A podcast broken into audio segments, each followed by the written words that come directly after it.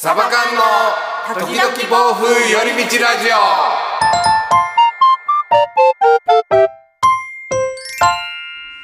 はい、どうも皆さん、こんにちは。ラジオの時間です。サバ缶です。サバ缶ウィズエリ。なんならエリしかいない。はい、今日はあの、エリ一人です。というわけで、えー本日もレターの続きをバシバシと、ビシバシと読んでいきたいと思います。辛口で読んでいきたいと思います。辛口。そんな愛、愛を込めてね、やってるつもりなんですけども、時々ね、バシッと言っちゃう時もあるかもしれませんが、そこは許して。はい、でもなるべく愛を持っていこうとは思ってるんですけどね。はい、では今日はこちら行きましょう。いつも楽しく拝聴させていただいております。今年で35歳女性です。エリちゃんファンの一人として質問をお願いいたします。ありがとう最近の髪型、とても素敵ですね。今までの髪型歴、スタイル、髪色ってどんな感じだったのか知りたいです。こだわり等も含めて失礼いたします。はい、ありがとうございます。レター。そうですか。あ、エリちゃんファンということでありがとうございますね。で、最近の髪型とても素敵ですね。言ってくれたね、それ。私、今、自分の髪型、気に入ってるんです。着地したーって感じです。もうずっと髪型迷子だったの。髪の毛結構悩みだったの。そうなの。ここ突っ込んでくれてありがとう。すごい嬉しい。自分が今自分の髪型とっても気に入ってるから、それを褒めてくれるのってめちゃくちゃ嬉しい。私もやっぱ人ちゃんと褒めを褒められるってすっごい嬉しい。ありがとうね。はい。今までの髪型歴ってどんな感じだったのかってことなんですけど、はい、じゃあい言っていきますよ。まず生まれました。生まれた時は、生まれた時からふさふさでした。なんかちょっと茶髪っぽかったですね。昔の写真見たら。なんかちょっと色素薄かったんですけど、ふさふさでした。生まれた時から。あ、びっくりしました。あの、生まれた時からの髪型の歴史喋るんかいって思いました。喋ります。で、えーそこから幼稚園、小学校って、おかっぱでしたかね？おかっぱでした。髪も黒くなって、私自慢じゃないですけど、髪の毛めっちゃサラッサラやったんですよ。もう本当にサラッサラって、もう天使の輪できるみたいな感じで、おじいちゃんすごい褒めてよ、サラサラやなって褒めてくれたの、今でも覚え嬉しくて覚えてるんですけど、で、うちの長女もその遺伝がすっごいサラサラで、サラサラです。で、中学校もまあもう校則とかありますからね、そんな激しい髪型もできず、なんですけど、もうここからですわ。私の負の歴史が始まったのが、高校1年ですかね。サラッサラやったんですよ、私髪の毛。本当に痛みもない。たださ、ほら、高校1年生ぐらい、あ、高1私ちょっと、ちょっとちょっとですよ。ほんのちょっと、拗ねたんですよ。グレたじゃないですけど。グレたまでいかないんですけど、私はあのすっごい中学3年生まで優等生やったんですね。真面目な。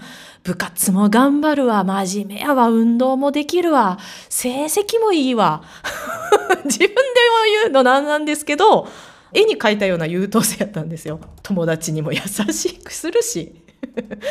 友達もいい。友達に恵まれてね。本当に幸せな本当に絵に描いたようなハッピーな人生やったわけなんですけどなんか高校ねあのなかなかの進学校に行っちゃってこれ前もどっかで動画で喋ったんですけどそしたらもうその高校で、まあ、成績もちろん私頑張って入ったから頑張ってその進学校に入ったんでやっぱ成績悪かったのもあってあとなんか自分の中でこう目標があって入ったって感じじゃなかったんですよね。そういうこともあって、まあ、モチベーションも低くて、なんか変わりましたね。その時違う高校の男の子と付き合ってたんですけど、まあ、その男の子の影響もあって、その彼に髪の毛を染めてもらうという 市販のやつで。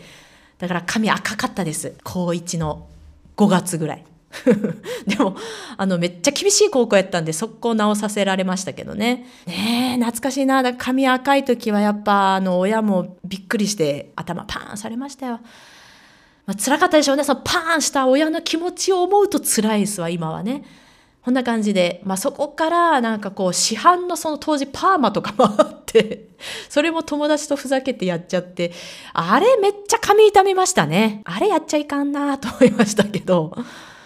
で、まあでも、高2からはなんかちょっと真面目になって部活に勤しんでて、すごい真面目に頑張り出して、で、まあ、黒髪ああ、黒髪やったんですけど、髪の毛やっぱ高校生の時すっごい凝ってましたというか、なんかこう、ポニーテールして逆毛にするみたいな。今そんな髪型の人あんまいないですけど、その時私自分それいけてると思ってたんか。やってましたね、うん。長かったです、髪の毛。でもまだその時髪サラサラやったんで、あの、いい感じのロング、ロン毛でした。ロングヘアでしたね。で、ツインテールとかもして、まあ、まだまだ高校生だったからね、許される、許されてましたね。ツインテール。今はツインテールはちょっと。で、あの、大学に入りまして、まあ、髪の毛染めたりとか、パーマかけたりとか、うん、しました。あ、で、私、その大学の時に、これ、人生史上一番似合ってたんじゃないかっていう髪型なんですけど、ちょっとダンスとかもしてたんですよ。だコーンローってわかります？編み込み。なんか編み込みって今、今風のなんかこう、おしゃれな編み込みじゃなくて、なんていうかな、ブラックミュージックのなんか黒人系の歌手の方、ヒップホップの歌手の方がしてそうなって言ったらなんかイメージ湧きますかね。あれを、自分でできたんですよ。すごい練習してすごい私あれ器用やなと思ったんですけどあれ自分でできててあれが自分一番似合う髪型やと今でも思ってます。ああいうのめっちゃ似合うんですよ、私。でもまあ今はちょっとね、あの、あれでもその髪型でお迎えとか行ったらびっくりされるだろうし、そもそもカズさんがあの衝撃受けちゃうからね、カズさん多分そういうの苦手だと思うんで、あんま好きな方じゃないと思うんでやらないですけど、でもまあそうですね。で、そっからどんな髪型してたかな？なんかあんま覚えてないですけど、その後の記憶なんかもう、あ、そうそう、結婚適齢期とかになったらもう結婚式にを憧れてやっぱ髪伸ばしてたんですよずっと。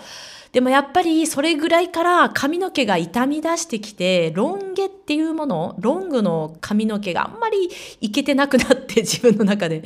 うん。だから結婚式終わったらすぐ髪切りましたし。でご存知の通りカズさんの村始めた頃あたりかな。頑張ってた頃あたりは長かったんですけど。でやっぱあの髪の毛傷んでるから結ぶのが一番手っ取り早くて楽だなと思ったんですけどやっぱちょっと伸びてくるとなんかもう髪の毛がピンピンしてまとまりづらいしっていうのもあってすっごいやっぱ私髪型迷子だったんですよ。うわもうなんかなんて言うんだろう美容師さん泣かせの髪質でしてやっぱ美容師さんどの美容師さん行ってもうわこの髪質困るなみたいな感じです。やっぱ女の人の友達とかの髪質とかすごいやっぱみんなのね羨ましいなって思うんですけどやっぱちょっと剛毛なんですよね。柔らかさがない硬いというか。でもいい点としたら髪の毛柔らかいのであ、えっと、髪の毛が多いっていうのはやっぱこの年になるとあ良かったなって思いますけどやっぱその髪の毛少ないで悩む人もすごく多いのでね。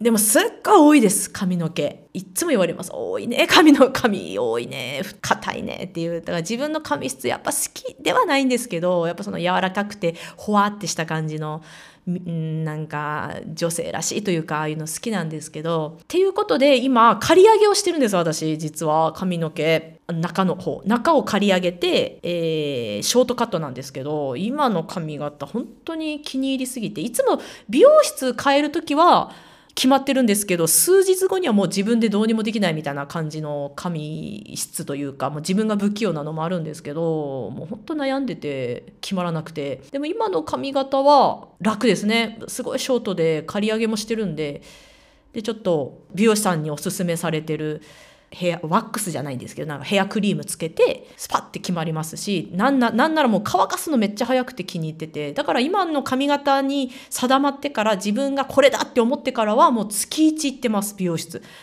美容室月1行くって私今までなかったんですよ。月1って多いだろうみたいな。でも男の人ってそんな感じなんですよね。月1みたいな感じなんですよね。でもそんな感じで今、そうですね、月1行くことって今までなかったんですけど、今はもう美容室変える時に1ヶ月後の予約を入れて、もうこの髪型を維持しようって今のところは落ち着いてます。って感じですね。はい。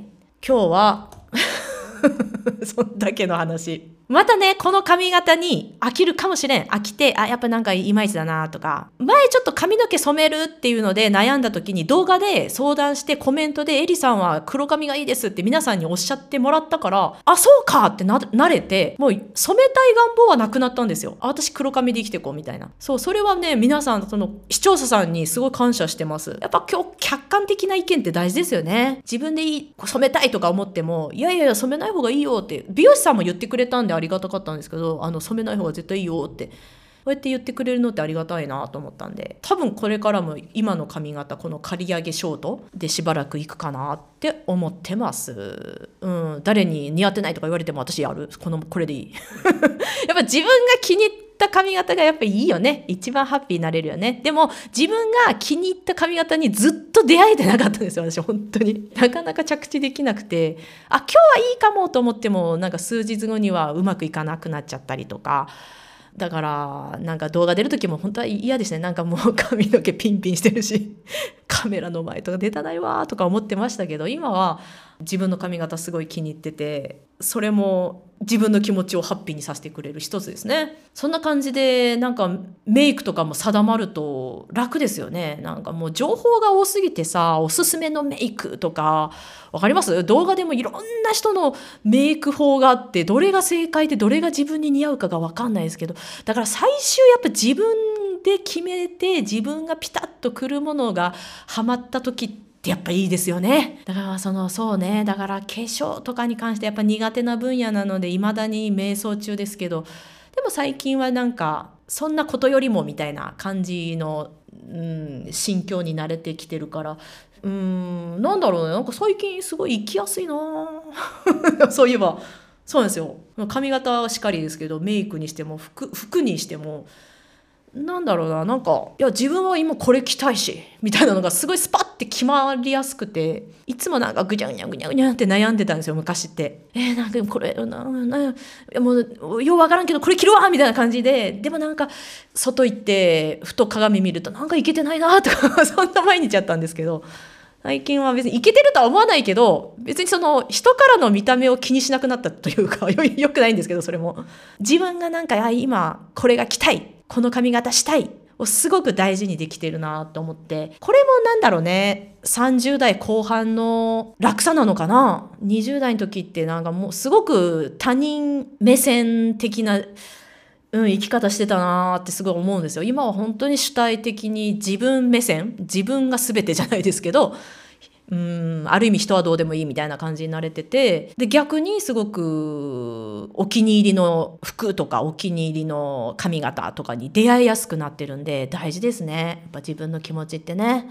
はい、そんな感じでちょっと今日は髪型のお便りをいただきましたので、私の生まれてから今に至る、途中すっごいすっ飛ばしましたけど、全部喋るんかいと思いきや、パーンすっ飛ばしましたけど、喋らせていただきました。はい。ごめんなさいね。私一人だとなんか本当に中身のない話にばっかりになってしまいましたが、あの、次回おそらく常さんや上政さんまた合流できると思いますので、楽しみにしていてください。3人集まるのがもう去年、去年から集まれてない。